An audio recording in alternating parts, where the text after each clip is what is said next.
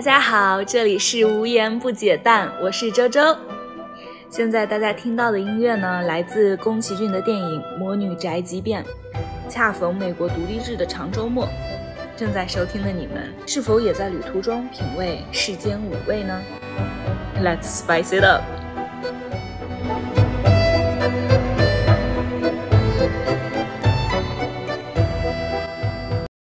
期呢，我们要讲的主题是好想一个人去旅行啊，独自旅行的乐趣。我们先介自我介绍一下，我是周周。嗯，你可以叫我小丽，因为我养了一只狗狗叫图图，然后那个大耳朵图图里面，大耳朵图图的妈妈就叫张小丽，所以叫我小丽。好好好，好。首先呢，我们各自准备了一个可以代表自己独自旅行特殊意义的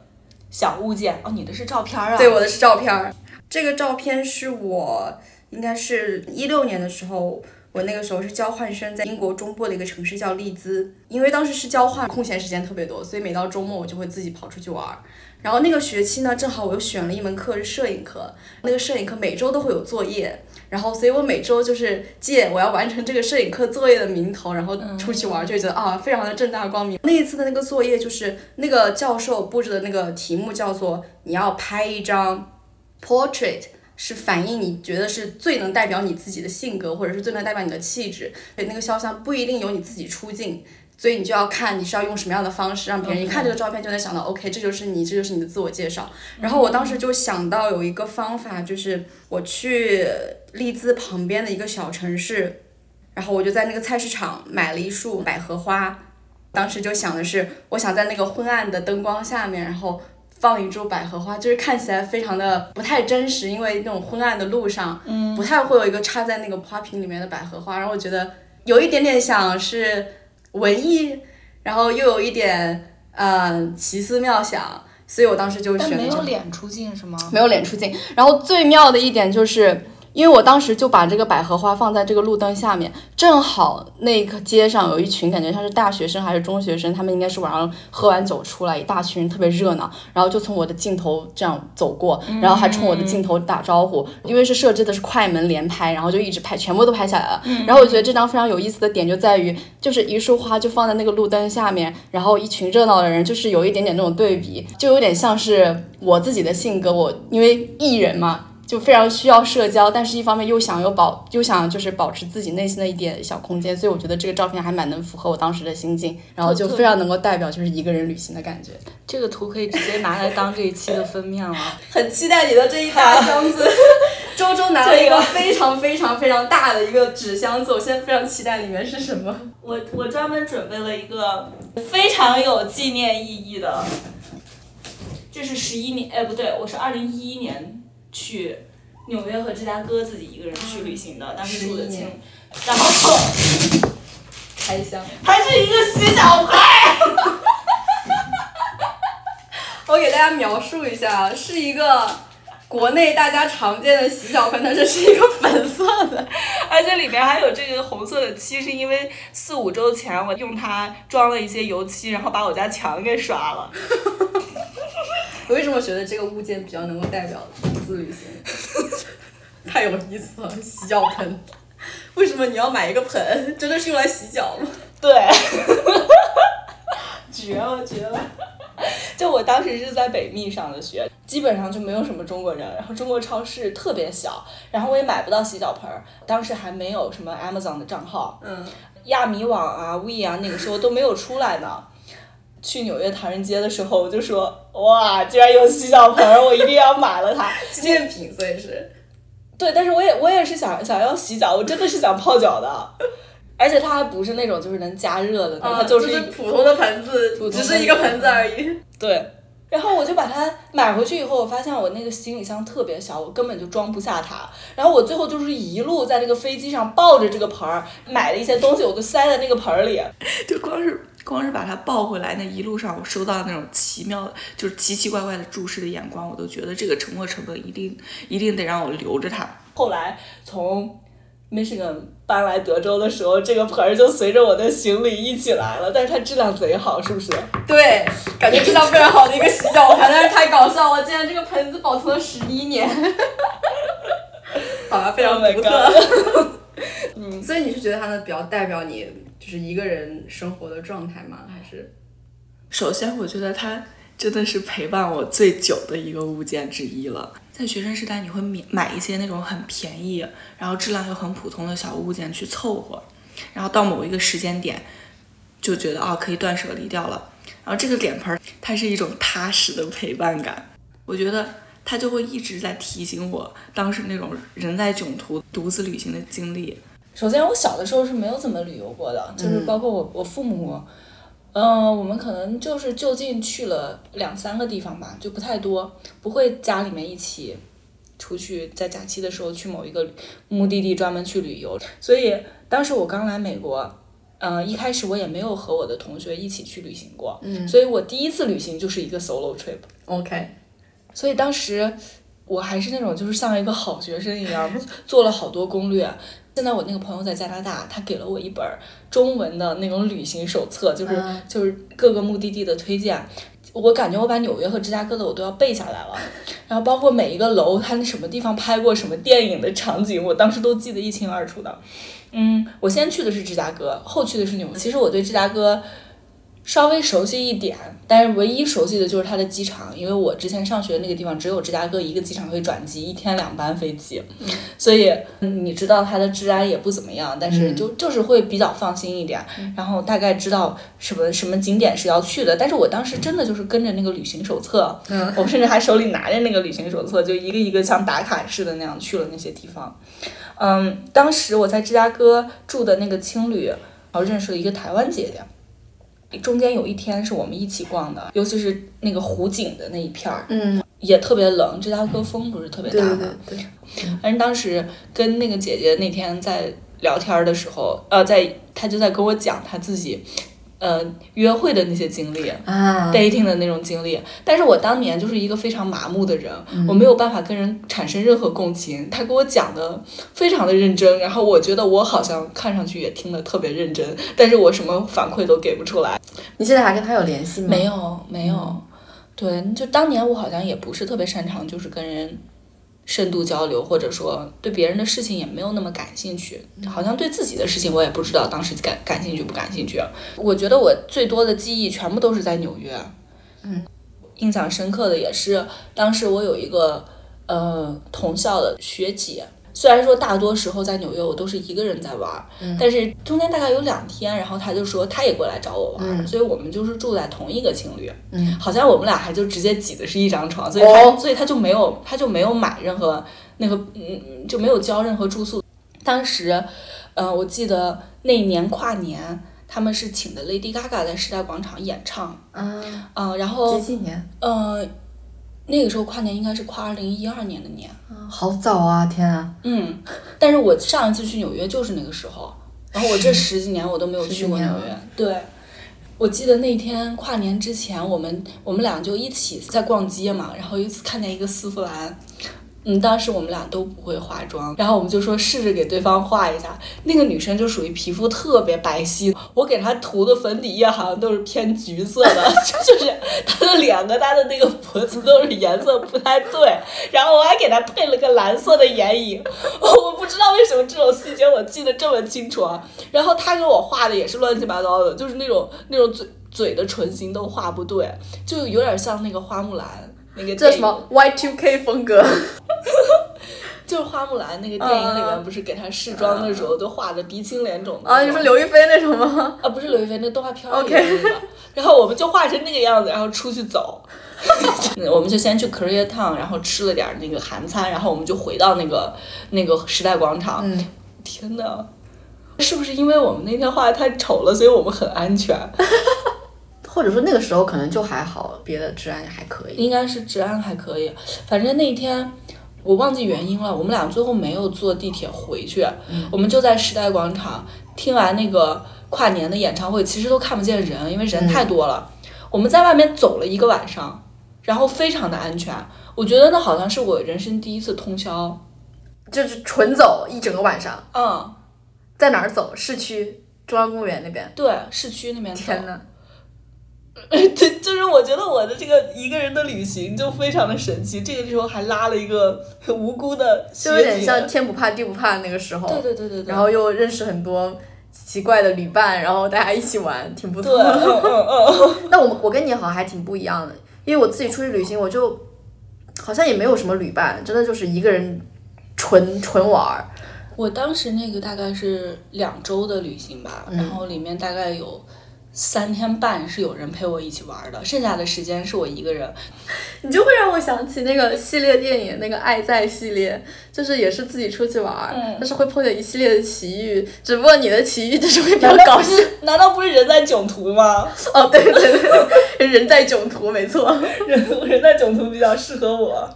对，然后所以其实我也有点向往，就是真正一个人的旅行。旅途中遇到的人是那种就是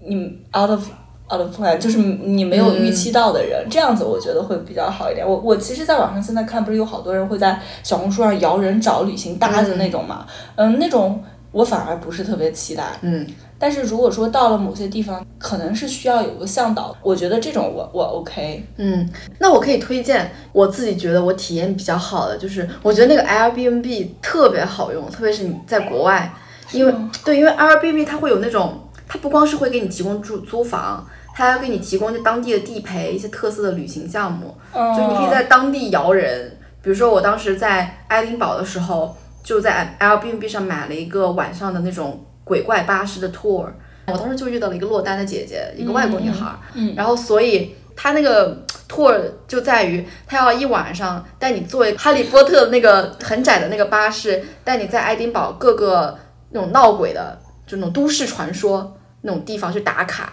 然后很有意思。然后那个导游还会给你讲，就是这个故地方发生过哪些恐怖的故事。但是搞笑的事情在于，因为我当时英语没有那么好，我其实听不太懂，所以我就就在成了在场唯一一个没有那么害怕的人，真的真的。然后我跟你说了，刚刚有一个小姐姐，她也是一个人玩。她就觉得我非常胆大，所以他全程就跟着我一起走。但是实际上事实就是我听不懂，所以我才不害怕。所以我真的觉得你不在状态。对，我想假装听懂，哦，好像是有点害怕的，黑黑的，但是他讲什么我也是听得不是很懂。但是你能看见那个 tour 里面还有一些那种老头老太太也是一起来旅游的，那老太太就非常害怕，就是那种很惊恐的样子。但是我全程就是听不懂，OK，不关我事情。然后，所以我觉得就是像自己出去旅游，但是你又想要有一些那种陪伴型的体验，你可以就是去找当地的一些。所以我觉得 Airbnb 上那服务真的还挺好的。最近的一次独自旅行就是去疫呃疫情期间，因为我是来美国读博士。然后国内的使馆都关了，所以我必须得在第三国拿到我的美国的学生签证，所以我当时就选了英国。但是我是这次是真真正正的住在伦敦边上的乡下，还不是伦敦市区，是一个叫雷丁的地方。但我又不是住那个雷丁，雷丁相当于是县城，我是住在县城下面的一个小农村，那个农村叫希尔，估计就一百多户人家吧。我当时也是机缘巧合，在豆瓣上看到一个中国姐姐在招室友，嗯，她一个人租了一个房子，她就觉得疫情期间比较无聊，她想就想找一个就是比较说得来的中国女生，相当于疫情大家互相做个伴儿，所以我就在那个地方租了两个月。我去的那会儿就是英国疫情最严重的时候，后面因为我办完签证了之后，我整个人心情就放松了。但是离我来美国又大概有快两个月的时间，那两个月我就是完完全全就是在外面玩儿。我当时还觉得自己可能是世界上最倒霉的人之一，怎么会有这么倒霉的人？好不容易拿到了博士那个录取通知书，已经准做好准备来读博了，结果疫情爆发了。疫情爆发了不说，大使馆也关了。当时不是成都的大使馆还被撤销了嘛，可能书也没法读了。疫情期间，大家都在家里面跟家人待在一起，我又跑到异国他乡英国，也不知道在干啥。嗯但是后来想想，那个两个月还是我觉得这辈子不可能再有这个体验了。嗯你大家都在隔离，我反而跑到了一个我很有好感的一个国家，我也很熟悉的一个国家，你可以心无旁骛的，没有任何事情阻止你的，就是纯玩儿。嗯，然后那个时候又因为疫情，所以游客非常少。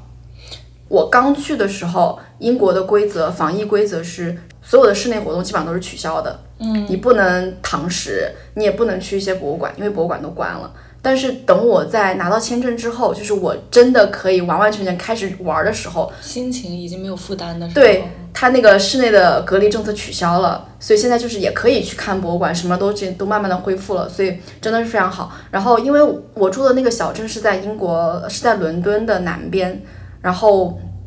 我之前很我从来没有在英国南部城市玩，我想这下我有这么多时间，我一定把南部南部的城市都玩一个遍。当然，好的瞬间非常多，你当时的心境也有关系，没什么压力嘛。嗯。又是隔离期间，人又比较少，所以我去博物馆什么的都没什么游客，我可以想怎么逛就怎么怎么逛，也比较安全。毕竟游客也比较少，什么骗钱的、抢劫的也比较少，所以整体来说，这个旅行的体验是非常好。但是也比较搞笑的，就是因为都是一个人，所以拍照。就是我每天，我我每次出去玩，我就得扛扛着我那个三脚架，然后把我的相机立起来，然后就拿那种蓝牙遥遥控的那种自己拍。然后也有就是那英国那天气又是非常的阴晴多变的，就五分钟之前可能下大暴雨，五分钟之后就天晴了这种情况。然后我好几次就是出去玩，我看了天气预报，觉得我白天玩的这个时间段肯定不会下雨，但是呃我在英国南部的一个靠海的城市去玩的时候，我刚出火车站。就下那种巨大巨大的暴雨，就是已经把我内裤内衣都已经淋的要拧出水的那种程度，就是完全没有办法玩。然后我觉得这种时候就是一个人旅行，你虽然倒霉，但是你比如说你同伴的话，我们在想我们要不要改变旅行计划或者怎么样。但是我一个人想不行，我就特种兵了，来都来了，就扛着，我就扛着，然后我就去了那个公共厕所，因为厕所没什么人。我就用那个小小的烘手机，把我的衣服、鞋子、袜子包全烘干了。那但是已经花了大概两个半小时了。嗯，你想，你要是跟朋友一起的话，怎么？我觉得我不太可能。我就要么就打道回府，要么就去别的地方了，要么就去换一件衣服或怎么样。嗯。但是我当时想，反正我一个人嘛，也无所谓的，就特就特了吧。嗯。然后我就去把衣服烘干了，然后继续玩了。然后后来天气就好了，所以就也是有一些比较搞笑的事情。但总的来说，非常非常适合一个人旅行，又适合你走路，又有非常发达的公共交通。我觉得这个城市的文明程度也比较高，所以我总体的独自旅行的体验都是非常好，所以导致我一直想要去欧洲那边再自己旅行。哎，你的 MBTI 是啥？我是 ENFJ。ENFJ。对。那你是做计划的那个？对，我是做计划的那个，而且就是我虽然虽然有人说那个 MBTI。不是有点民科嘛？嗯，但我个人觉得就像看星座一样，就是还我觉得我看他那个解读，感觉还蛮符合我的。我也觉得蛮符合我就是旅行的时候，我就会比较利他，我就会非常想满足我朋友的一些需求。嗯。然后，但是我朋友呢又是那种很无所谓的，就是随便你来计划。对我朋友就是跟我说。我就不带脑子跟着你去了，一模一样，一模一样。像我平时一直都是跟朋友出去旅行的时候，我是做计划的那个人。我会根据这个日出日落，然后所有推荐的那些点，然后在小红书也好，然后在 YouTube，然后我都会去查中西方两边的评价，因为我觉得有的时候小红书上评价它有一点跟风。嗯哼。对，然后就会把它那个时间段几点到几点排的特别满。嗯。对我来说，就是虽然说每次看到的景色是真的。真的挺美的，但是我之前可能在图片上已经看过它长什么样子。所以你是期待有一些，比如说那种旅行中的意外之喜，对，嗯，这种很难很难得，我觉得。但是我不是 J，你是？我是 ENFP。嗯，ENFP 是不是什么快乐小狗人格？对。那你为什么也会做计划？我特别喜欢做计划，但是我我的习惯就是我太喜欢意外之喜了，啊，就是那种非常。严格遵循遵循那种 routine 的人，他就不不是很想有这种惊吓，对他们来说就是一种惊吓。但是我其实计划的时候，有的时候会专门留出那么一两个空档，就是每天都会有那么一两个空档，让一些那种 spontaneous 的那种自发的事情来发生，不然我就会觉得太无趣了。嗯，没错。嗯，就像去完成一个作业一样哈，我已经我就过来打卡的、拍照的。对对对。嗯。因为我最近一段时间刚和我之前的室友一起去了新奥尔良旅行，当时已经订了宾馆了，嗯，然后什么行程都还没有计划的时候，我有一个同事，他就是新奥尔良人，他他问我说你什么时候去啊？我就跟他说我说四月二十二十五、二十六那个周末吧，然后他说天呐，这个时候正好是 Jazz Fest。就是新奥尔良是爵士乐的起源地嘛，然后它已经都五十多年了，他们每一年会办那个爵士乐音乐节，嗯，然后我从来没有去过音乐节，嗯。爵士乐它真的很好听，嗯，我觉得还挺有格调。然后他跟我说，嗯，这个爵士乐音乐节呢是有两个周末的票，我买错了，我正好不想这个周末去，我把票卖给你吧。然后他就把票卖给我了。啊，所以这个音乐节就是一个意外之喜。对，然后我们就看了星星期六和星期日的那个 venue，就是有哪些，呃，有哪些乐队会去表演。都不认识，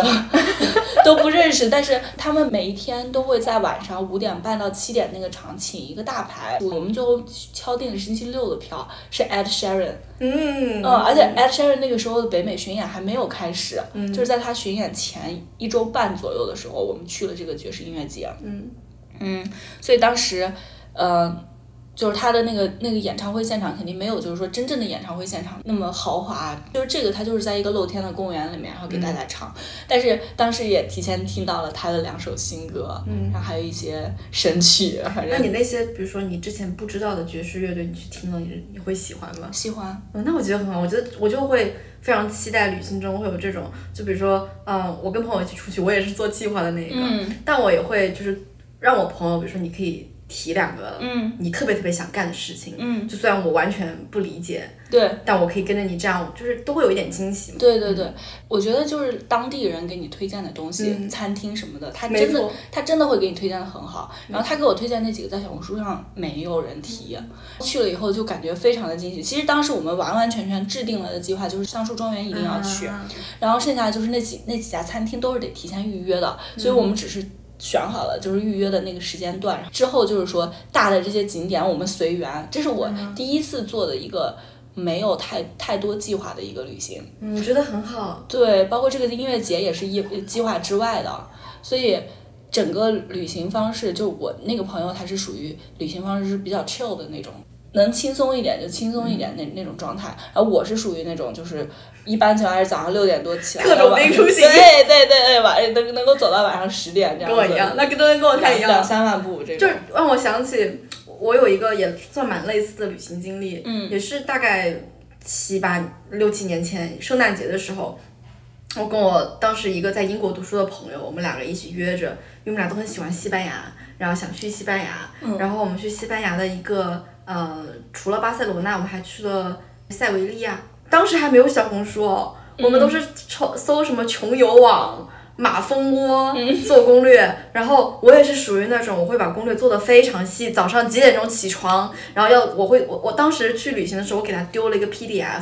就是每天哦我也是，我特别喜欢做这种特别规整的事情。好，嗯这个时间我们要去这两个地方吃饭，我可以给你提供这几个 option。因为我那个朋友他也就是属于那种不太喜欢操心的，他就跟我说，他说可以。就是这个计划你全部来决定，我只是想去这两个地方。我说、OK，那我就满足你足你，然后其他的就是我来决定。然后，但是当时就是就像你说的，因为你做攻略做的太具体了，太详细了，你其实都有一点知道你大概会去哪些地方，你只是人实地的走过一下，然后可能感受一下。当然，你实地走过去，比如说什么圣家堂，你走进去那个感受还是蛮不一样的，还是蛮感动的，跟图片上不一样。但是你其实心里面有预期。当时让我觉得有一点旅行中的意外之喜的时候，是我们在 Sylvia 的时候吃饭，然后。是碰到了一个当地人，一个老头老奶奶吧，吃饭的时候碰见，然后就知道我们是来旅游的。然后那个老头老奶奶就问我们有没有去看过这边的舞蹈，就是你知道西班牙那种舞蹈，弗朗明哥吧，应该叫，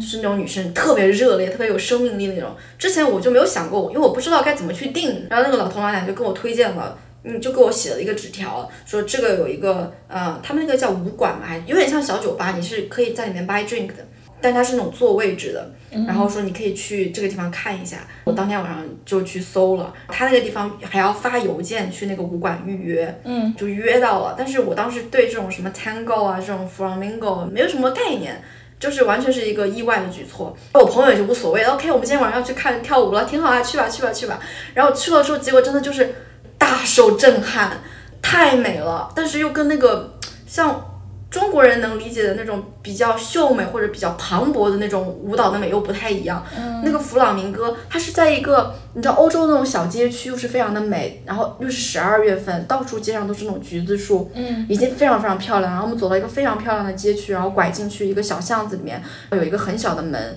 旁边有两个人在站着查你的票。进去了之后。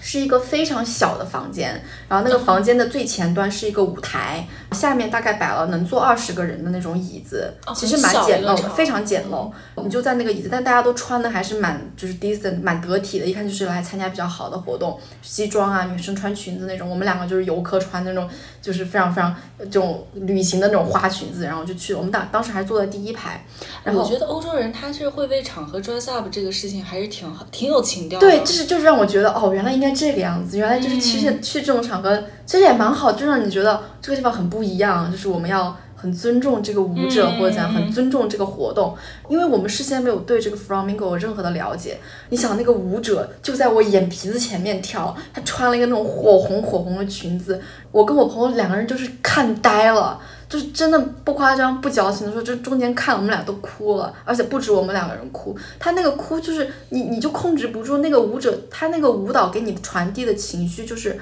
非常的愤怒，就是那个女生她那个一步一步的那个那个踏脚特别的有力量，然后就完全把你吓住。我我跟我朋友两个人就是面面相觑啊，原来是这个样子，然后是没有语言也能够看懂，对对，就是能感觉到他那个传递的情感就是。生命力以及非常愤怒，然后那种女性的美，哇，真的是看的太震撼了。然后我们俩就看完了之后就久久说不出来话，就觉得这活动真的就这趟来值了，就就凭这个舞就来值了。所以我觉得这种意外之喜就让我觉得，所以你要可以跟当地人聊聊天，对你像这种推荐，这种只有当地人才知道。你像我那什么穷游网、马蜂窝根本没有人提到去那种小武馆，可能大家也都不知道原来可以真的可以预约。去以及看什么，怎么能看懂吗？可能会有这样一些问题，但你就是毫无抱期待就去就体验了，就觉得哇，就是旅行的意义就体现在这里了。哎，这让我想到之前不是有一个韩剧那个夏娃啊，那个韩剧，我就说这这这怎么能勾引到男主呢？就是还是真的可以是吗？就是。非常震撼，就给你感觉她不是一个柔美的女性形象，而反而是那些男的，就给我感觉是比较打引号的阴柔，因为那些男的会弹吉他，他们会唱一些那种，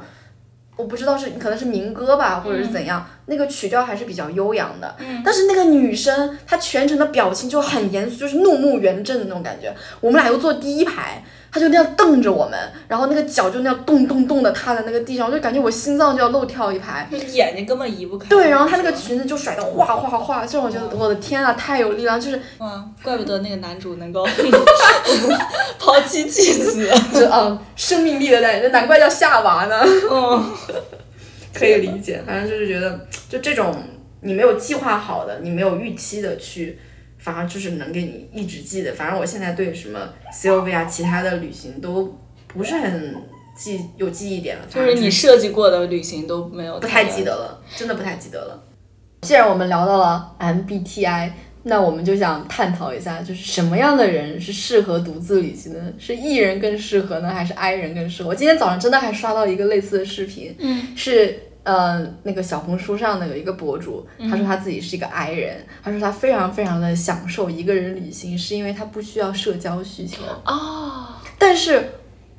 我是个 E 人，非常外向的一个人，我也非常享受独自旅行。我也是。啊但是对我来说，当然也有一些享受独处了。嗯。但我更觉得比较吸引我的一点是，你自己出去旅行，你其实是把你放在一个更大的社交圈。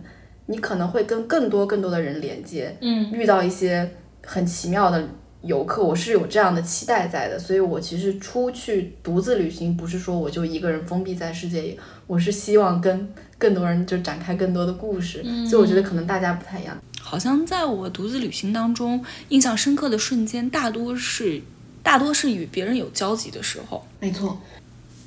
哪怕它是一瞬间，嗯，举个例子啊。在芝加哥青旅认识那个小姐姐，其实我经常能想起那个姐姐。然后我自己当时真的是有有一种心态，我是高傲的认为我自己是已经已经没有七情六欲，然后就修成正果的神仙那种。所以就看到别人这种渴望被爱，我我会觉得我不能理解，然后我又有一点点鄙夷。嗯，所以所以我有的时候会想到那个状态，我就觉得，嗯。现在想来，我肯定就很理解嘛，因为大家都渴望得到幸福嘛。然后，如果说是现在我，我肯定会告诉他，哎，你你真的很美啊，你很善良呀，你肯定会会有真正属于你的幸福早早降临啊。然后会跟他一块儿去吃碳水炸弹，而不是像我当年那样，哎，我要减肥呀、然后我这个不吃那个不吃，然后最后我们去吃了 Subway，然后就觉得我在干什么呀？那些那些年，但是我对他印象特别深，就是就是他当时有夸我，就即使我心里面全部都是那些小九九，他当时还夸我说我是一个非常温柔温和的人，就觉得很矛盾。嗯，一方面就是你知道没办法跟他共情，然后就觉得啊我我是不是配不上这样的夸赞？然后一方面又觉得我本来就是个本性善良的人，我觉得就像这种矛盾的心情，在是嗯甚至在现在的现在这个年纪，有的时候也会因为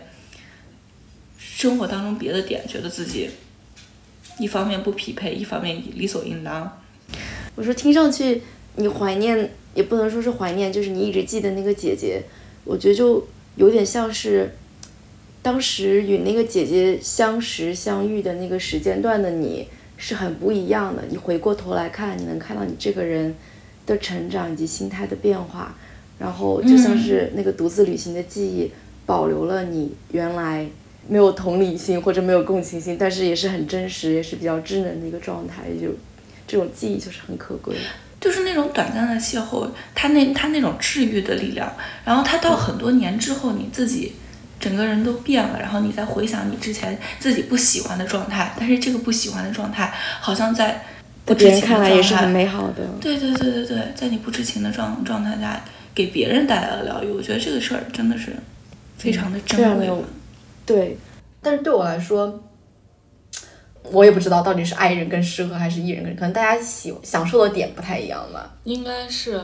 对于独自旅行，特别是女孩子，或者是那些有拍照需求、有社交需求的人，他有一个疑惑就是你怎么拍照？其实这也是我之前比较疑惑的点。但是自从我发现我可以自己带三脚架，而且我发现这个东西虽然重，但是我可以承受。可能我觉得这个时候就是艺人的人格展现了。我其实真的一点都不害怕尴尬，就是比如说你出去拍照，你把三脚架支那儿，就会有很多。特别是你在欧洲国家，你可能亚洲人就相对比较少，那就是个年轻的亚洲姑娘，就是自己在那拍，而且就会摆一些这种做作，就是在镜头面前假装走来走去，拍在一些就看似随意，其实就处处拿捏的那种动作，然后就会有人在围观我，然后还会有一些比较比较善意的人问要不要帮忙拍照，我就会说不用，我自己拍。但是我朋友，我一个非常非常好的朋友，他也是在欧洲，嗯然后他说他也是自己出去旅游，他是一个 I 人，他说他最觉得尴尬的事情就是拍照，所以他只能自拍，但是自拍的话又会觉得拍的不是很好，他也很羞于让旅客就是旁边的游客帮他拍，所以我觉得这个还是蛮不一样的一个点。嗯，而且自拍很多时候拍不到那个风景。我也觉得，我现在的一些社交头像很多都是我自己出去旅游的时候拍的。我一方面用这个是觉得你自己毕竟了解你自己嘛，而且你只要、嗯你你只要不怕尴尬，那真的就尴尬的就是别人。你可以就是对啊，在那个镜头面前就是拍到你自己理想的，然后再再去拍下一个。反正我觉得就是非常好，三脚架跟蓝牙遥控就能解决你这种拍照需求。嗯，而且像咱们都社牛了，现在已没错经根本就不怕的。那你觉得就是假设你设想一个就是完美的理想的旅行，你会想跟什么样的人？是朋友，或者是恋人，或者是家人？因为我经常会自己脑子里想这个问题。下一次，比如说完美的旅行，我会想跟谁？我还真不是想跟朋友，嗯，自己一个人的时候真的是很自由。真的很自由。你要是早起的话，你就早起；你要想多睡会儿，你就多睡一会儿，也不需要。嗯，而且最搞笑的事情是，我不知道你是不是这样。我一旦跟我朋友一起旅行，就是我们早上化妆就是一个很大的工程啊，我试试你的，你试试我的，然后我们俩就在一起，然后又捣鼓一些有的没的，可能之前从来没有尝试过的妆，然后搞半天。哎，对，这一点也是，就是我跟我好朋友出去旅行的时候，我我要么当一个山野村妇，要么当一个都市丽人。嗯，然后，既然我们已经选择在一个城市去旅游了，那我们就就得当都市丽人，然后就会花很就多时间。对，花很多时间，而且花很多心思去当时做那个服装的搭配呀、然后打包行李呀、然后就是一定要画的画的很好看，然后才出门儿。我不知道，就是当当时我自己的心心境是更多的是是要美美的去拍照，还是好的去更松弛一点的状态去欣赏这个城市。虽然我感觉可能可能有自己稍微有一点儿平衡到，但是每一次那个打扮太花时间了。对。我也是有这种感觉，所以就是当然这是另外一种乐趣了。嗯你比如说很久没有跟朋友一起玩了，嗯就想起来也是蛮蛮温馨的一件事情，但是 确实是有点 too much。可能比如说像我的话，我会比较早起，嗯，我也是，因为我想去吃他们当地人吃的早餐，嗯然后可能就因为那天可能有很多事情要干，我时间非常满，嗯然后我可能就没有那么多时间，然后比如说化妆化两个小时那种。嗯，哎，我真的是感觉我每一次打扮的最好看的时候啊，或者用用了最大的努力去打扮的时候，好像都是要出去旅游，然后哎跟刻意熬都市丽人角色的时候。但是我反而你你你听我上期节目，你就知道我出去约会我都不打扮的，就是男人都不值得，我就是只有跟我漂亮姐妹出去旅游的时候才值得。然后，这是为什么？我觉得就是我跟我女性朋友一起出去旅游的漂亮程度是大于我跟我男朋友。有时候跟我男朋友我就懒得打扮那么样子。我真的是下一次完美的旅行，我想自己。我现在就想象当中的理想场景，就是在一个那种有山有水的地方，你能够听到虫鸣鸟叫，你能够听到水的声音，然后感觉自己皮肤每一个毛孔都能够呼吸到那个凉爽的空气的那种感觉。而且很自由。对我可能这个就有点硬核了啊。对，所以我有一个有一个进阶式的这样这样的一个设想吧。但是我先跟你说，这个理想当中的这这个旅行，我我很想去朝圣之路。哪里？西藏这种他在西班牙。啊？你你我们查一下，来来来，现在查一下。哦，是不是那个什么隆达？对，你要你要走走几十天的那种。虽然我不信教吧，但是我就觉得我特别需要一个那种单独的哦，spiritual，journey。圣地亚哥朝圣之路。我特别想走一个这种 spiritual journey，就是去修行的那种感觉。我觉得这个东西可能对我来说现在有点难，因为毕竟还是在在办别的那些签证呀，公司也没有办法给我一下给这么长时间的假。然后对我来说就比较理想化，就我想去西雅图，因为西雅图那个地方不是有两个 national park 嘛，有两个国家公园，奥林匹克跟那个雷尼尔山。雷尼尔山，我想去爬那个雷尼尔山，我想去爬雪山，啊 啊还是特种兵。啊，还是很硬核哦，这就是这就是我更硬核的，比如说露营，嗯对，孤独露营的那种我，我暂时因为我连帐篷我都不会搭。嗯，我觉得像爬雪山，其实是就会有向导带着你去爬。那就是跟大自然在一起。对，我也不知道为什么。哎，其实我知道为什么，就是我现在太浮躁了。对，哎，嗯，我是今年大概二月底跑了那个半马之后，好像我这种压抑的情绪啊、叛逆啊，就突然被释放出来了，有的开关突然打开了那种感觉。嗯，然后我就变得非常的浮躁、膨胀，啊、甚至有点儿 ego driven 吧。嗯，嗯，我是非常清醒的知道我自己这个矛盾的状态，所以三四月的时候我还收着点儿，就是小风那个状态。到五六月开始做播客以后，它这种全新体验是会高度刺激我肾上腺素分泌的，我非常的兴奋。然后兴奋的同时，我又不断的在自我质疑和自我肯定当中循环。嗯，就感觉好像用了百分之两百的力气，把自己在这种内卷和疯狂当中迷失这种状态。然后你知道，这种时候就很需要一种，嗯、像《三体》里那种降维式的打击，全方位的碾压。所以我就会 assume 啊，这个这种时候我去抱着一种哎我飘了，我想要征服自然的心态，呃，去开始一段旅途，然后再从这种一步一个脚印的绝望和煎熬当中，啊，体验那种被自然包容啊、折服啊、洗涤啊，到最后治愈的这样一个过程，回归到那种谦卑踏实的状态吧。哦，我我我大概可以 get 到，就是就像是我之前我之前因为我是湖北人，然后湖北就是那种著名的高考大省，嗯。我整个高三支撑我走完考完高考的一个心路历程，就是我要在高考之后坐那个铁皮火车去那个中国有一个直达俄罗斯，就李健唱那个贝加尔湖，啊你可以直好像是坐七天六夜还是怎么样，就是你你去了吗我没有去。但那就是我一个美好，就有点像这种朝圣之路。我想我要一个人，我就积累了三年的压力，我得一个人安安静静的带一堆我喜欢的书，嗯下几个我喜欢的电影，我就在那个火车上发呆，然后又安静又安全，火车的沿路的景色又会变。其实美国有这样的景，我知道，但是很很贵，我查过那个价格。嗯，我因为我当时是学交通的嘛，嗯然后就给我们介绍了好多那种观光旅行的那种。我觉得如果说美国的小伙伴想尝试自己一个人嗯先来一场 solo trip 的话，这个 Amtrak 的它的星光旅行号的都特别好我。可以试一下。我其实对，在列在我的心愿单里已经很久了，只是啊，我就是一直以来对美国的这个公共交通持有怀疑，所以我就没有尝试。那个应该是挺好的。我之前上课的时候给我们放了很多的片段然后也有一些呃我认识的美国朋友，他们去了一些线路之后跟我说，你肯定不会后悔。嗯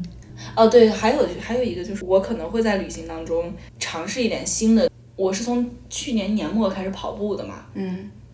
然后我觉得像跑步这个这个行为，其实挺挺挺当地人会做的事情。没错，你去某一个地方旅行，然后你去晨跑一下，然后感受一下这个城市的日日出日落是什么样的状况。跑着跑着，你还可能会发现一个咖啡店呀，或者说哪个好吃的 brunch 店呀，回来的时候告诉你的旅伴啊之类的。像当然一个人去的话，那那你发现你就钻进去去吃就好了。对对对对我觉得这个还是蛮特别的。嗯，我觉得你说跑步这个是我一直想尝试，但是我实在是太不喜欢跑步了。嗯如果我喜欢跑步的话，我也我应该也会在每到一个城市，可能早上就是因为我知道有一些朋友，他们确实，比如说去一个地方出差，或者就是去一个地方旅行，他们早上和晚上还是会在当地跑，我就觉得很羡慕啊。对，它真的是一个就是非常 local 的事情对，非常 local 的事情。对对对对对，我就觉得这个是我以后会更多加入日程的挺好的。一个。我自己出去旅行的，我觉得对我来说一个非常吸引我的点就是，我非常喜欢逛展，就是博物馆。我特别喜欢看一幅我很喜欢的画，看很久，因为我会做一些笔记，然后我会就是同时查一些东西。但是你比如说跟朋友一起逛的话，我就觉得这样不太好，就是耽误大家的时间。然后可能就有的没的看一下，顶多拍一张照，然后回去再查。然后我自己觉得非常非常享受的过程，一个人旅行就是我可以没有任何时间限制的，在一个我很喜欢的画前面，就是一直看，然后一直做笔记，会吸收很多新的东西，而且有一个心理特征，那个名词具体我忘记是什么，但它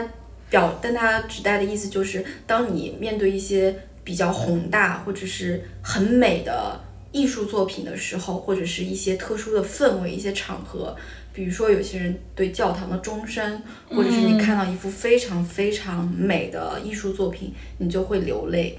就是会很受触动。然后我之前很小就知道，因为写作文的时候会搜集素材，我看到这，我觉得这这怎么可能？可能就是这个人就是比较文艺或者比较矫情。但是我自己出去旅行的时候，我真的是经历了很多个这种时刻，就让我这种积极的验证，就让我觉得啊，一个人出去旅行就能体验到这种 magic moment，就让我更加期待以后的这种独自旅行。所以它就是一个不断的正向反馈。虽然我自己旅行的时候，我就在看展，有一些画我真的就是太美了，你真的就是。伦敦有一个我非常喜欢的博物馆，叫做萨默塞特宫 （Somerset Place）。哦，我觉得那个，首先它那个展馆就非常的美，它又是一个午后区，然后那个阳光透过那个玻璃照到那个美术馆的地上，就那种光影，然后再加上那个美术馆里面人又比较少，然后那个展品又非常的美，哇，就第一次让我体验到了之前在书里面看到的那种时刻，就是你真的会因为纯粹的美。又因为你是一个人，你又会享受到一种独有的静谧，而就会感动。嗯，可能不会落泪，但是那个太美好了，你就会一直记得那个瞬间。还有就是，还有比如说你在嗯西班牙有一个非常著名的教堂叫圣家堂，大家可能也知道它，因为它可能建了一百年还没有建好。对对对，一个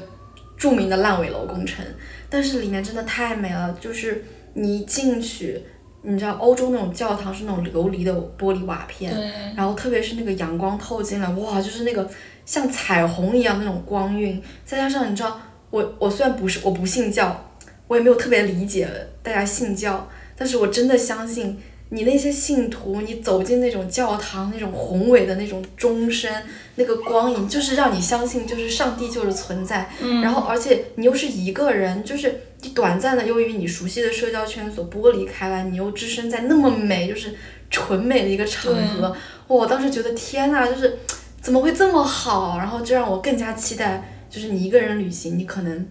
你从一个熟悉的圈子跳脱出来，然后你就会自己更加完完全全的置身在一个新的、陌生的并且美的场合。然后我现在就非常非常期待这种，而且那个是没有任何注意力分散的点的，没错就是如果你跟别人一起去，有的时候会。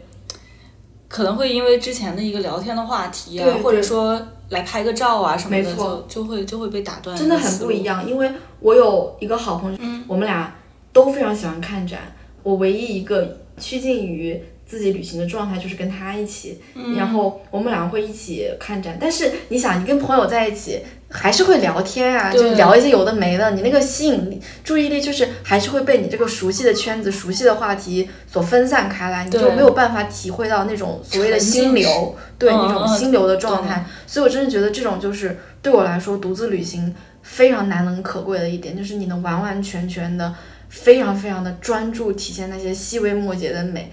再加上那个地方又很好，嗯，就让我觉得国内也是非常适合独自旅行的，因为公共交通也很发达，地方又很熟悉。我觉得我以后得多看一看展这种东西，这这个确实还蛮适合一个人去看真的，你想看多久就看多久，嗯。而且就而且你想想，我觉得展看就逛博物馆对我来说是一个我特别喜欢干的一件事情，就是它是你可以预期，你顶多也就看一个下午，它不是永远的能一直看下去的，所以你心里有预期，OK，我现在进度条走到哪里了，嗯，但同时。它又你你有所可以预期的，就是你可能就只看一个下午，但是你没有预期的，就是你不知道会有什么样的作品，你不知道你会跟什么样的作品产生共鸣，甚至你可能都不是对作品产生共鸣，你是对那个展的空间和建筑产生共鸣。嗯就像就是伦敦我第二喜欢的一个博物馆叫 Victoria and Albert，呃，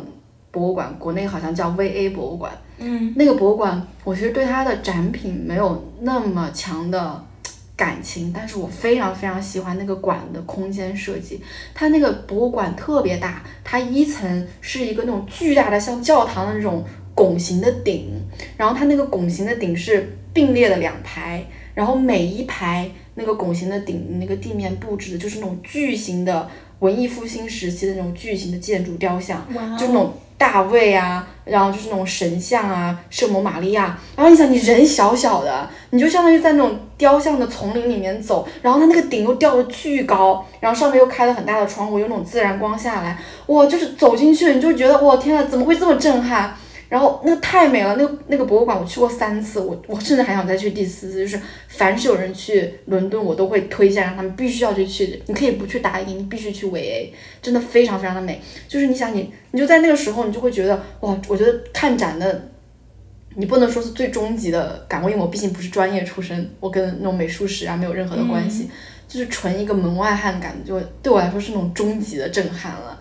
就是你完全跟这个空间融入在一起。你想那个建筑那么高，然后那么恢宏，然后那种历史感，我被天啊，古人的智慧，对然后眼前的艺术给碾压了，然后你就那么渺小一点点，嗯，然后就觉得太美了，真的太震撼了。所以我就觉得这种你不知道你会对什么有强烈的情感反馈，是我特别期待我逛博物馆的一点。真的非常非常，因为每个人他那个审美点都不一样，他喜欢的东西都不一样。有时候我朋友特别喜欢那些东西，我可可能对我来说没有那么特别，但是我也就非常喜欢这种大家都会去博物馆，就是有一些，因为你可你可能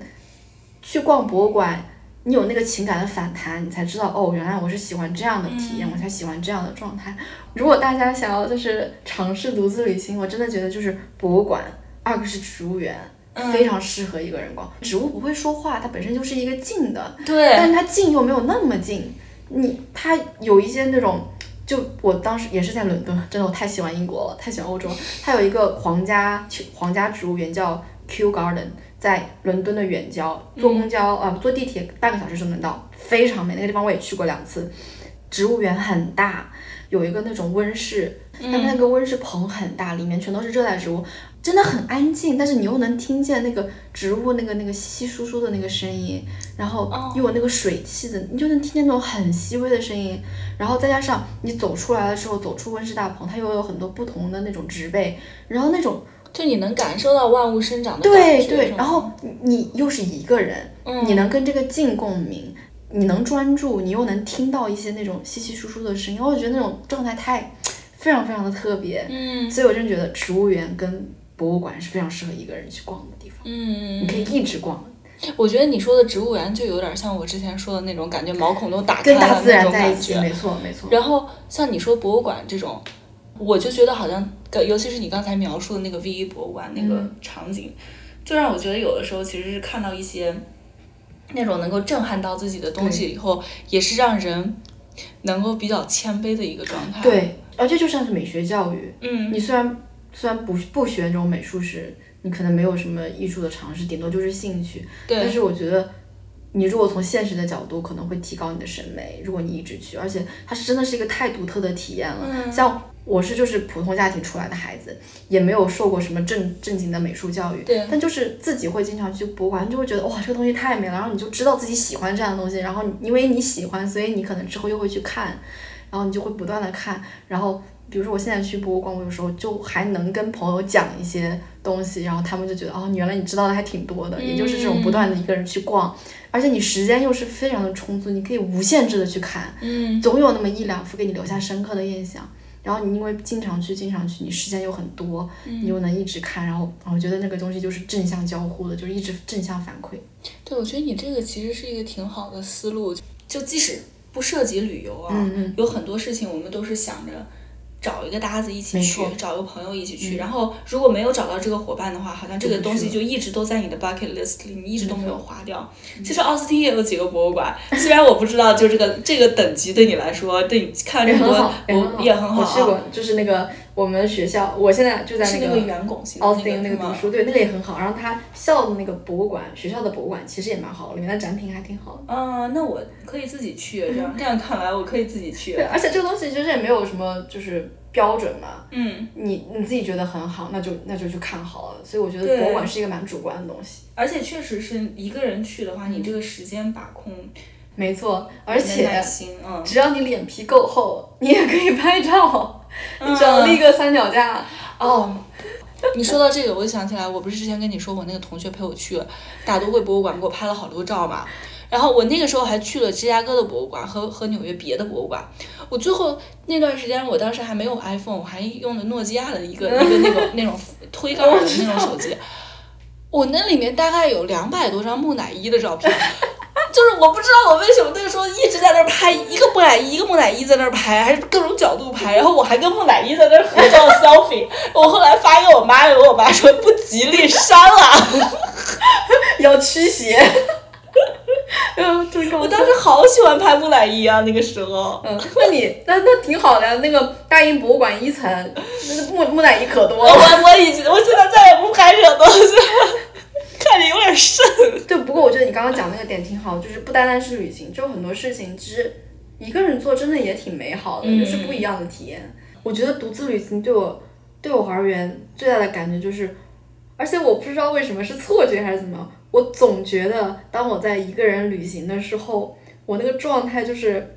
更漂亮一点。哦，是吗？对我我会有这样的感觉，我我每次都会觉得我自己旅行的时候，那个时候的状态是我特别美的时候，红光满面，然后不管就是总是有一种气质让我觉得我好像就是比平常的我更漂亮一点，可能就是自己内心的加成吧，再加上自己状态很好。我会觉得就是它更像是一种自己的灵魂从自己身体抽离，然后以第三视角像看电影一样看这样一个女生神秘又游离的去旅行这个状态，对吧？对，就会觉得自己很酷，嗯而且而且对这这种就是内心的小九九啊哈，对对对就你比如说自己出去旅行，而且我特别喜欢坐火车，这也是为什么我非常喜欢欧洲的一点。嗯然后我从小也是在那种铁路系统里面长大的，所以我非常非常喜欢火车。火车听上来就让我非常有安全感的事情。嗯所以我我觉得欧洲我特别能依赖它那个火车系统，很安全、很便宜、很快捷，嗯又很干净，而且欧洲就那么大点儿。只是两个小时，你就能从比利时到英国，就非常近。然后我就觉得哇，这太快捷，而且又是我熟悉的，就像你说的很酷。我一个人就是一个亚洲女生，她一个人背着一个相机，拿了一个三脚架，然后就拿了本书，坐在那个窗边，也不知道在想什么，看起来很神秘。然后我自己内心的小九九觉得自己哇，现在好酷哦，就成了我小时候想象的那种那种很酷的大姐姐，自己想去哪儿去哪儿。一六年的年底，也是我在英国交换的时候，那个时候我交完了论文，我一个人无所事事，然后我就跟我朋友说，因为当时二月份都是要回国，我就说我可以到伦敦等你们，因为我们要一起会合从伦敦回国。然后这两个星期我就在伦敦订了一个青旅，而且我订那个青旅特别妙，它是靠西区很近，然后西是一个非常非常大的房子，有点像城堡。它那个青旅是一层是酒吧，二三四层都是呃就住的地方。西区那边就是有很多那种百老汇剧场。我每天白天就是背着我的单反，很重很重巨大的镜头，我白天就是去逛展，然后要么就去，要么就是去看一些剧。回去的时候，我晚上就在那个一楼的那个酒吧，我就找一个台子，因为你想酒吧都比较吵闹，大家都在打桌球啊，什么喝啤酒啊，看球赛，我就选一个比较安静的一个角落，就坐那里整理我今天的照片。我当时是有写日记的习惯。哎，我觉得真的好像是会摄影的女生会比普通女生更容易出去一个人旅行。对，因为你你拍一个角落，你你可能就是想反复把它拍出最好，但是你除非是找到那种真的特别玩得来。不然的话，我觉得对别人来说，人家可能有别的计划。对对对。所以我觉得当时那个，所以我真觉得就是自己旅行，就是有有一种像跟自己 dating 的感觉，因为你会在内心跟自己讲一，也不说讲话，就会一直在内心沟通，然后。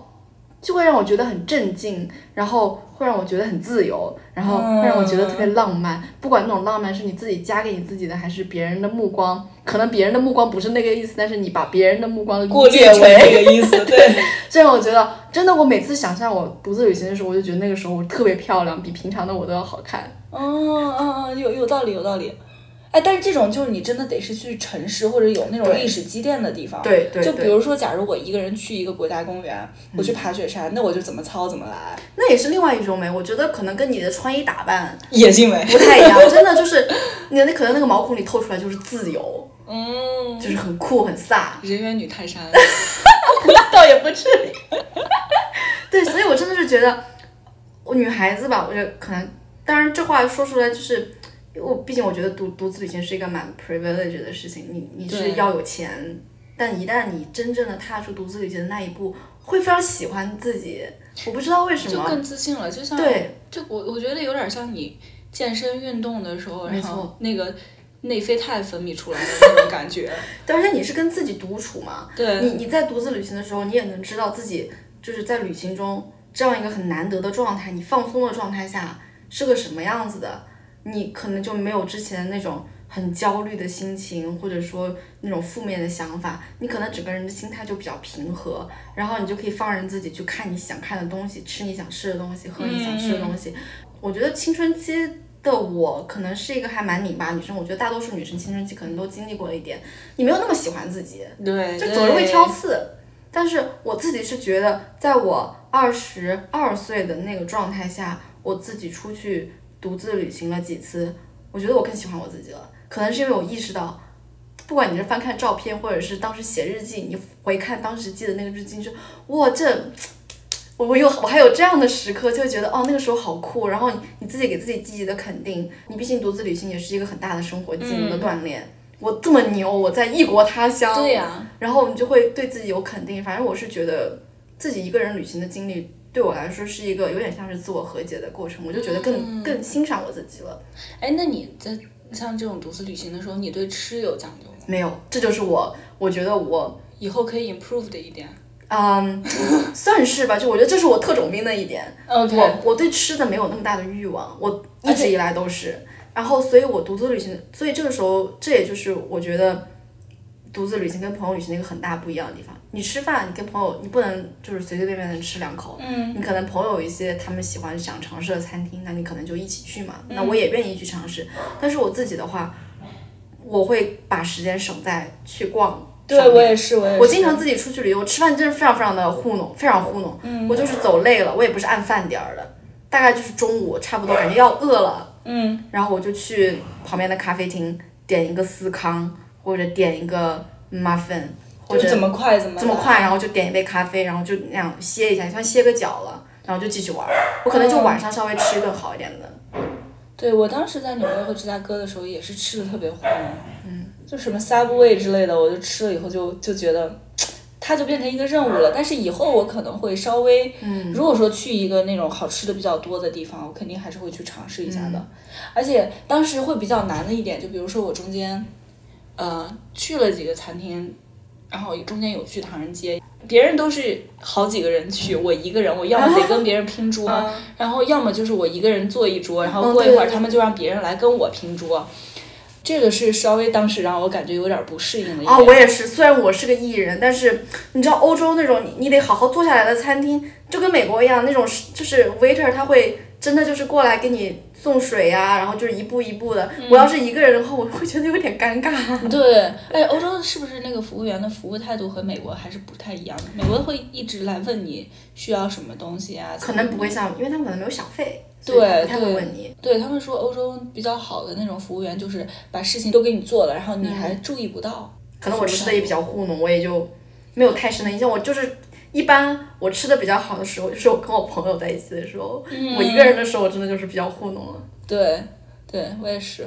但是我觉得现在现在我的性格我好像就 OK 了，就是以后稍微去尝试一点不一样的餐厅也是。而且我觉得这个可能跟年龄有关。你想，二十二岁的时候能有多少钱？我对你住的话，你比如说住青旅，我现在可能就有点住不了青旅了。再比如说，等我三十多岁的时候，我可能你就没有办法，就随便路边吃一个什么 pancake，这对吧？再往上，你可能就想讲究一点吃的，你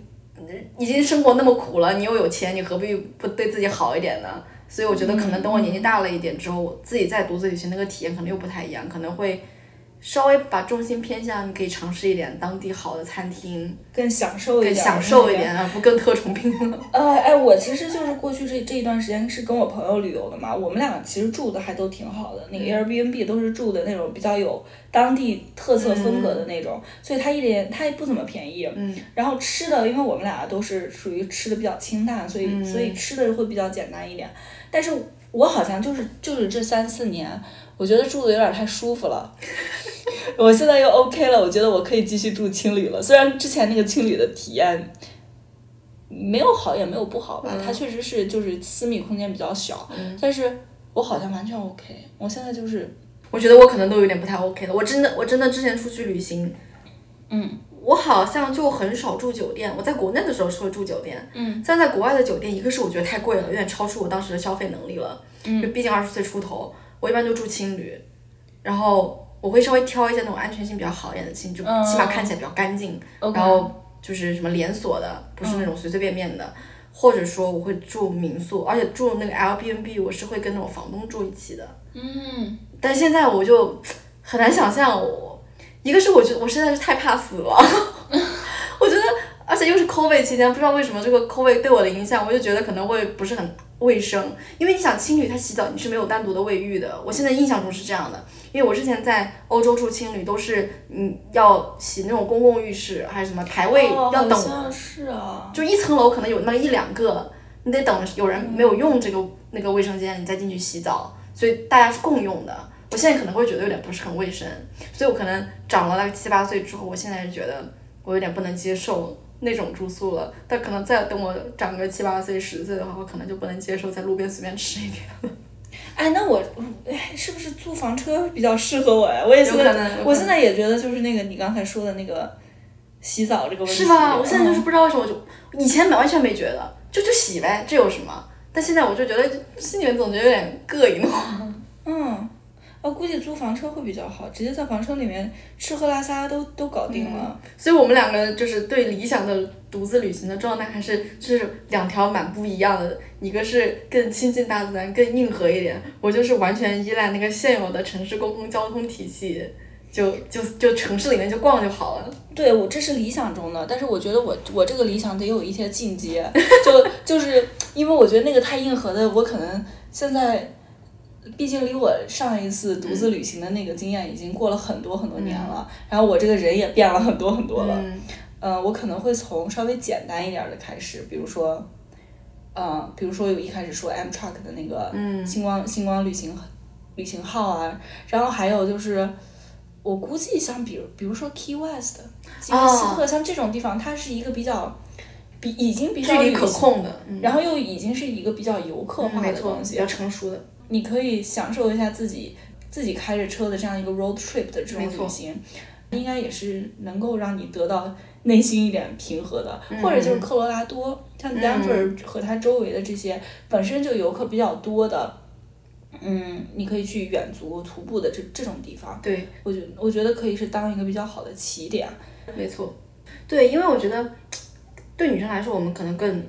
毕竟毕竟独生女性在外面就更 vulnerable 一点。嗯。我觉得我们可能就是，你像我们俩刚提的，你无论是比较硬核的，还是我这种在城市里面玩儿的，都是比较依靠它是一个已经有比较成熟的旅游系统的了，嗯，比较成熟的公共设施或者是吃的喝的都有，而不是完全一个纯野外，就真的是人远泰山去。对对对，就让我想到，我有时候失眠的时候会看一些那种 YouTube 视频，就真的就是男的，我就没我很少会看到那种女性博女性博主，就是真的是在那种丛林里面自己盖房子，我每次觉得这也太酷了，就非常硬核，真的就像你说，就是完全人猿泰山，就地取材。然后搭房子，搭那种简易的避难的房子女睡觉，就是李子柒了。这是女版李子柒。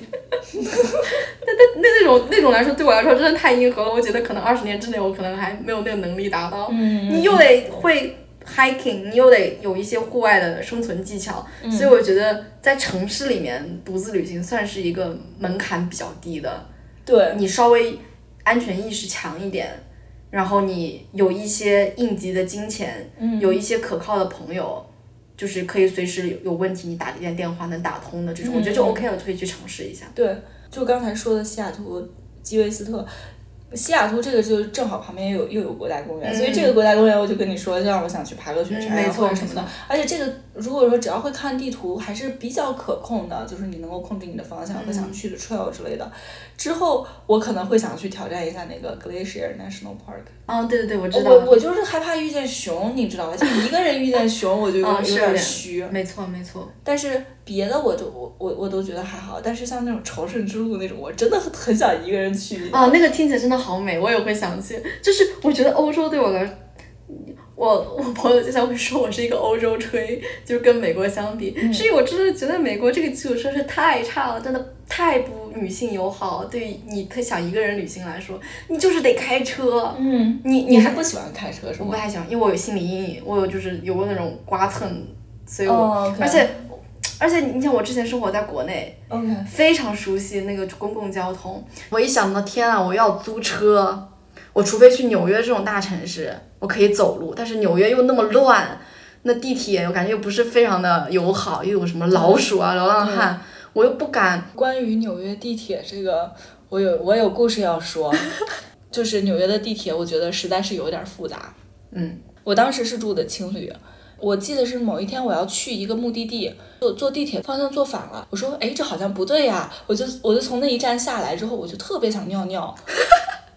哇，我就怎么都找不到厕所，那我就说那我上去，我上去我到街道那个地方，我看到一个 Dunkin Donut，我说这里面总总得有厕所吧，结果里面也没有厕所。然后我在周围跑好几个地方，我就试着找了一下，都没有厕所，我也不知道怎么办，真的很迷茫。我就说，那要不然我就回去先上个厕所、嗯也行。然后我就又又回到那个地铁站，回到我要从青旅下车的那一站。就是从那个火车跨到那个站台那一瞬间，我感觉这大腿怎么这么烫呢？就我没憋住，我就尿了。你多大那时候？请问？十九岁，妈呀！这也太尴尬了，那你怎么处理？那个时候真的特别冷，就是快到跨年，然后我从地铁要走到青旅，好像还得走个十一二分钟，嗯，也不敢走太快，因为我我我害怕我又憋不住了。你处于一种非常紧张的状态。对对对对对，然后走回去的时候，就是这个腿上的那个都已经结冰了。哎呦我的妈呀！天哪！然后你回去换了衣服。冲了一下澡，换了个衣服，然后又出来了。对，比如说我现在在美国最好的一个外国朋友，她是一个，那个女生是来自塞尔维亚。OK，然后我们俩在一起的一个共同话题就是吐槽美国的这个基建有多么多么的烂，她就会说她非常想毕业之后回欧洲，就是因为她觉得在欧洲就是太太太自由了，真的就是这个自由度的感觉。因为我觉得像我这种没有那么享受开车，或者说你甚至就不会开车的人，你在美国我觉得就是没有自由，你更何谈独自旅行了。因为我，而且我觉得，就像你说的，更加适合美国独自旅行的方式，就是你说的，就是去探索国家公园，这种。因为那种适合你独自旅行的城市，也就那掰着指头一下就数光了，就纽约、芝加哥、波士顿、西雅图，感觉而且这些城市有很多人其实去就是去吃好吃的中餐或者西餐那样子。确实，城市我觉得相似的风格比较多一点。嗯，这也就是为什么上次那个新奥尔良那个旅行，就让我觉得，因为它人文气息非常的重。啊，对，我也很喜欢那个，因为我觉得美国是一个缺乏历史的国家，我就无法忍受这种没有历史积淀的地方，就让我觉得特别特别的无聊。嗯然后我很喜欢新奥尔良的一点就是我，它起码是有历史的，嗯，是吧？你能讲出一些东西来，不然你去一个。你去一个什么城市，你你你让当地人给你讲都讲不出一个所以然来，可能就那一百一百来年的东西，那都不能说是历史，也没什么好有意思的东西给你讲。但是就像你说那种朝圣之旅，我觉得你一路能增长很多见识。对啊，那个而且我我就就就那个，你得走多少天呢？我觉得我那个走完，我肯定能瘦两个十磅。可能不只是我们，你包括现在社交媒体上很，我觉得大家对于女性独自旅行都有一种梦幻的滤镜。你自己无法去的话，你就会想看别人是怎么样的。就是独自旅行这个事情，在大家的认知里面就是一个很很棒的事情，嗯很好的体验。所以我觉得，可能就是因为它确实能给你带来很多不一样的东西，很美，而且又是一个跟自己相处，而且现在不是大家都觉得就是女性跟自己和解，又嗯，更偏向女性主义，注重女性自己的体验，所以我觉得可以尝试一下，真的就是真的会让你觉得你可能会认识到自己不一样的一面。嗯，而且我会觉得，就是自己一个人独自旅行的时候，它其实是放大一种孤独感，没错，但是这个孤独感又不是寂寞感，嗯，寂寞好像是怎么怎么定义孤独对，跟寂寞这让我想到一个，我忘记是哪本书上讲的，是我初中的时候特别喜欢的一句话，我写在我那个日记本上，叫做 “to be alone but not lonely”，嗯，就是就是独自独自旅行的那个心境。你是一个人，但是你并不是很孤独的。对，如果说你是你是一个异向人格的话啊，嗯其实是是会跟当地的一些你可能从来没有遇到过的类型的人，对，真的，我觉得艺人独自旅行简直就是老鼠掉进大米缸，反正对我来说是这样的，真的对我就是所有的事情都好新奇，对，而且我可以停留，想停留多久就停留多久，我可以盯着某一个我喜欢的东西，就是一直看，一直看，一直看，也没有人觉得我奇怪，因为别人也不认识我，嗯。然后我就觉得这个东西简直太爽了，真的，你你对所所有的事情都是好奇，再加上你置身于一个陌生的环境。你就一直想拿相机拍，或者是各种各样的，你就想去体验。我觉得那个状态真的太好了。对，有一些人他就在这个地方待了很多年，没错嗯然后他会跟你分享一些他们自己的经历，然后他们的生活方式跟你平时接触到的那些人完完全全不一样。然后但是你又感觉和他们深度交流、产生共鸣的同时。你之后又见不到他们了，就是这种来去匆匆的这种分别，电影啊，这不就是？对啊，这种来去匆匆的分别当中，你又有又有共鸣，这个 connection 很快又会消失，然后但是你又是在跟他们的这个、嗯这个交谈当中，好像又找到了疗愈，然后也在这种分别、这一段一段的邂逅之中，又好像治愈了自己之前没前错，没有想清楚的一些焦虑，我觉得还是蛮神奇的。就是那个心态太难能可贵了，我觉得很难在别的地方能获得同样的那种心境的体验。你又是很平和的，嗯你又是很自由的，嗯然后你又很爽，因为东西又是新的，你又再出去玩儿，然后你同时又觉得自己特别美。我很难想象另外一件事情能让我获得同样的体验，所以我真的是非常非常的喜欢独自旅行，所以我下一次独自旅行我还是我有一个就是十年的计划，因为我第一次去西亚那个西班牙的时候是二零一六年，然后那个时候圣家堂还建了很少，它上面那些柱子都还没有立起来，然后我当时就说再过十年，等到二零二六年的时候要再去一趟，因为二零二六年的时候是据说是圣家堂要建成了，所以我就想那个时候我一几定要去真的，所以我就等到时候我一定要欧洲就地重游一番。嗯，我听你刚才说，我又想去欧洲，我又想去新西兰，我又想去，哪边雪山？对，然后我又想去朝圣之路。嗯真的很好，真的欧洲真的太不错了，我觉得，而且我我就是因为觉得我在欧洲独自旅行的体验太好，我就让我觉得国内旅行应该也很好。而且国内这几年不是出了那种各种国家公园嘛？对对对，所以我就觉得，因为我这次马上放暑假了，我要准备回国，我在想也可以到处去玩一玩，比如新疆、西藏什么的。呃、就陕甘地区。对对对，而且也是弄得我现在就想买票了呢。我现在看一下，我现在看一下，我把我那个西雅图的票给买了，然后这个夏天我冲特种兵冲，冲一下，冲一下，爬个雪山，拿个证，到时候发个小红书，真的。发发个朋友圈，一战斗一定得晒。对，战斗一期真正独自旅行的是什么样子的感觉？对我到时候拿到那个证，那个证肯定就是我那一期的封面。可以可以。行，我现在就去买票。拜，谢谢大家收听，我们下期再见。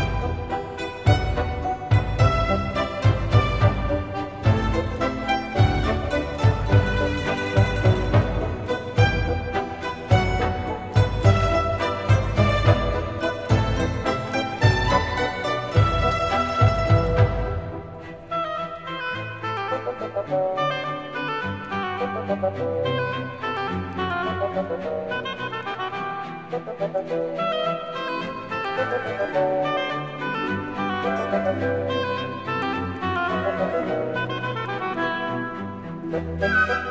you.